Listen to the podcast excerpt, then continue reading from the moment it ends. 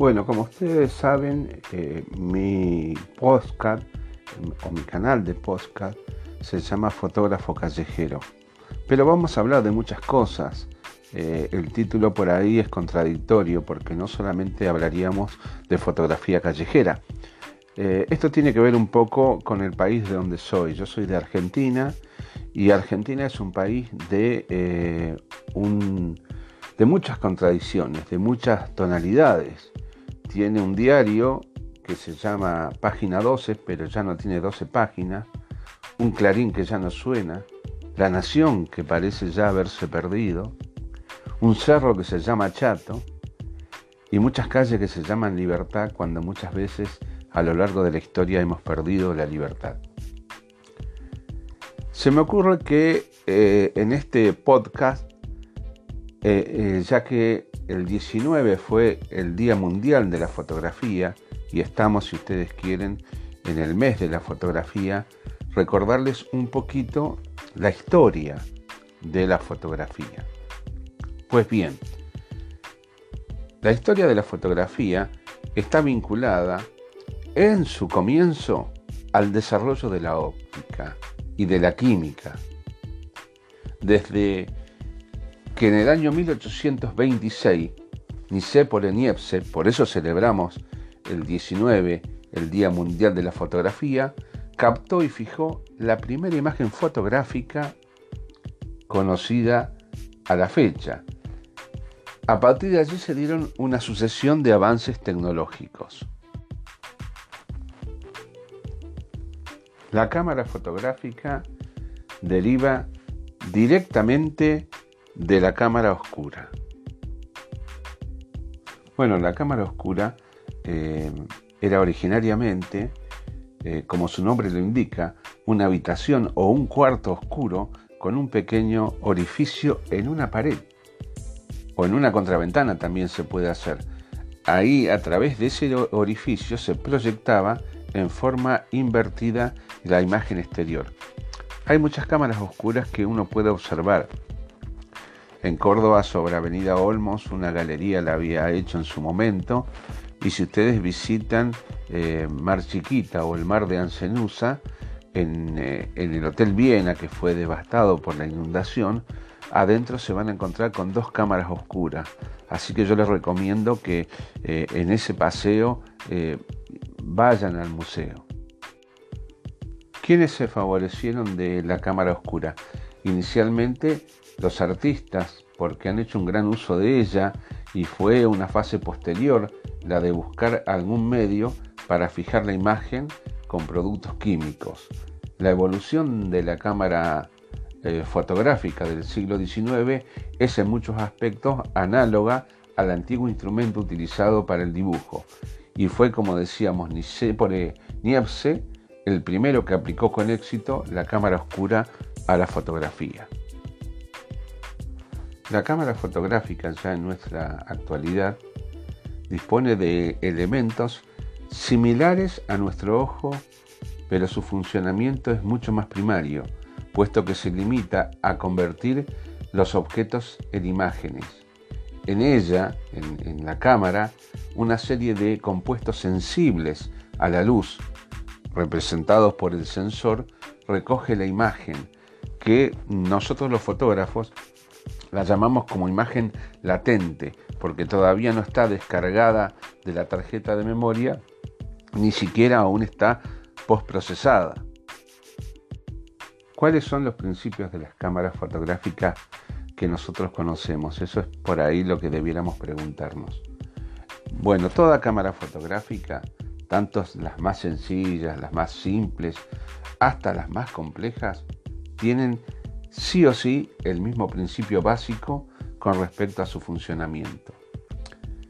Se trata, en primer lugar, de una suerte de cámara oscura que solo admite el paso de la luz a través de un orificio que es lo que nosotros vamos a conocer o denominar como diafragma. En la parte delantera de nuestra cámara vamos a tener un sistema óptico, que es un objetivo, que proyecta una imagen nítida o invertida sobre el sensor. La luz entra de esta manera a la cámara a través de un objetivo compuesto con eh, lentes que refractan y enfocan los rayos procedentes del sujeto, mientras que el orificio de abertura, variable en muchos casos, el diafragma, como hemos dicho, controla la luz. El objetivo de la cámara es enfocar moviendo hacia adelante y hacia atrás. Un obturador, después tenemos nosotros un obturador, ese obturador, como, como te diría, eh, o dónde lo encontramos físicamente, está situado entre el objetivo y el sensor y eh, actúa, digamos, moderando la luz eh, sobre este que va, que va a entrar en el sensor. Esos son básicamente eh, los principios básicos que nosotros tenemos en nuestra fotografía actual. Seguramente a esta altura del partido te estarás preguntando, me quisieras preguntar ¿Qué cámara fotográfica deberías comprarte? En principio todas las cámaras son válidas. No hay una cámara perfecta, no existe la cámara perfecta. Eso es una eh, gran mentira, todos los fotógrafos lo sabemos.